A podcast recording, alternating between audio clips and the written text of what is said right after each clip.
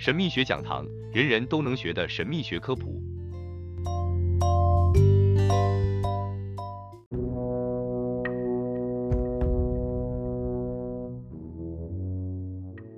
亚特兰蒂斯在哪里？为了省去你查找的时间，我们引用柏拉图对亚特兰蒂斯的位置描述如下：在你们希腊人称之为海格力斯之柱的入海口前面，有一个岛屿。面积比利比亚和亚洲的总和还要大。当时的旅行者可以穿越这个岛屿到达其他岛屿，接着从这些岛屿到整个大洲。这个大洲包含了真正的海洋。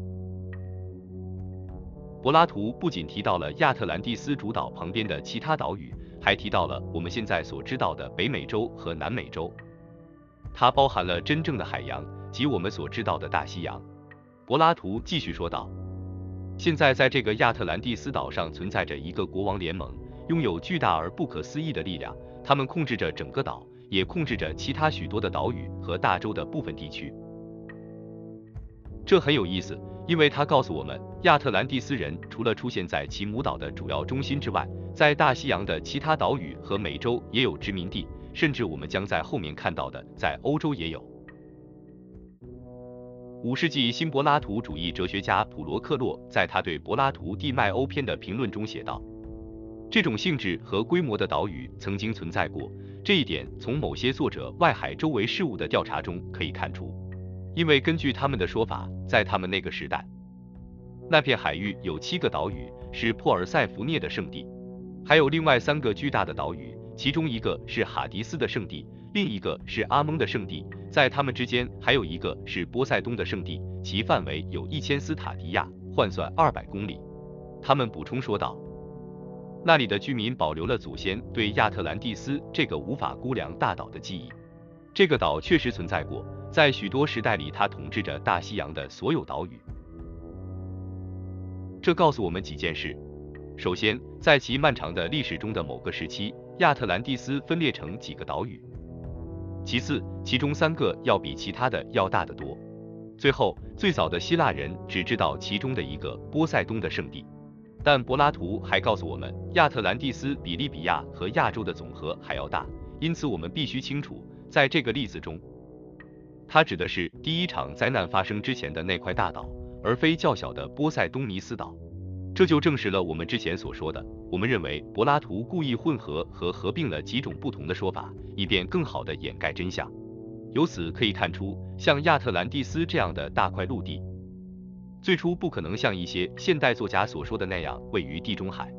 此外，我们有希罗多德和其他古代历史学家的证词，他们也非常清楚地表示，亚特兰蒂斯位于海格力斯支柱外的西方。我们可以相当肯定地判断。古希腊人对他们周围的地理认识，事实上和我们现代一样好。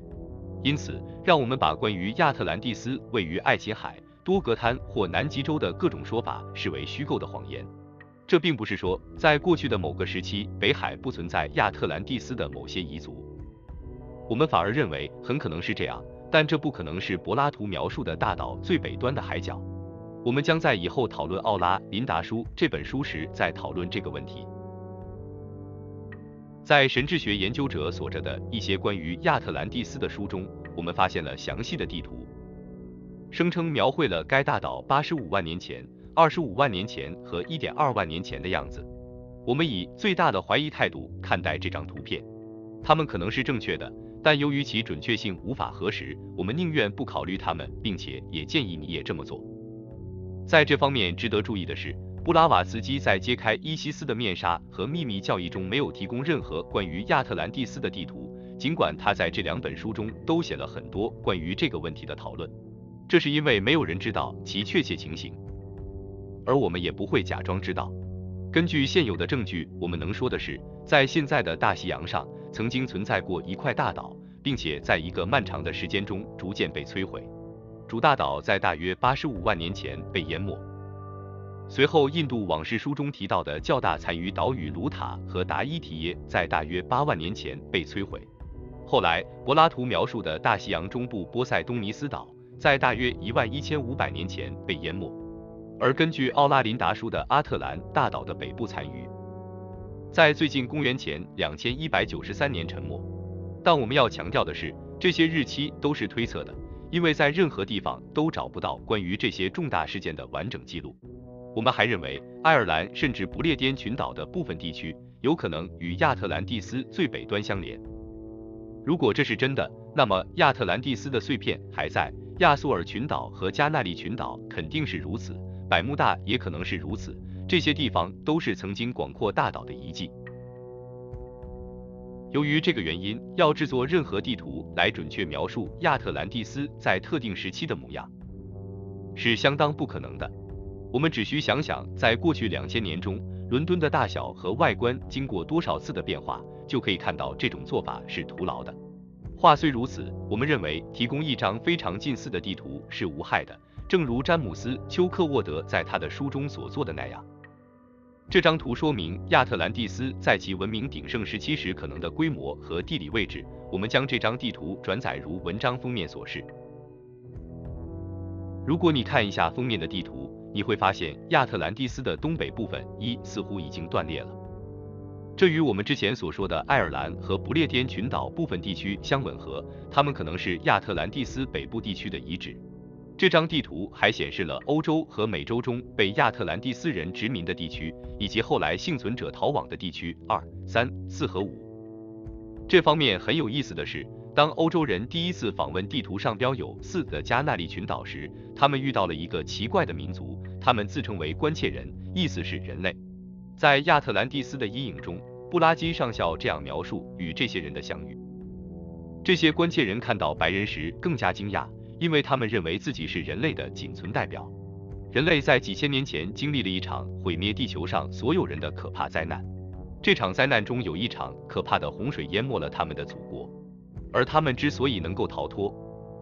只因为当时的山顶，也就是现在的加那利群岛，仍然在水面之上。布拉金继续告诉我们，关切人是文明与半野蛮的奇怪混合体，这正是我们对这些亚特兰蒂斯幸存者后裔的预期，因为他们与世界其他地方隔离了数千年之久。我们从各个希腊作家对于亚特兰蒂斯大小情况的不同说法中了解到，有些人指的一定是他们的主要大岛，而另一些人指的是他后来分裂成的较小岛屿，如波塞冬尼斯。如果我们希望看到整件事的全貌，就必须牢记这个区别。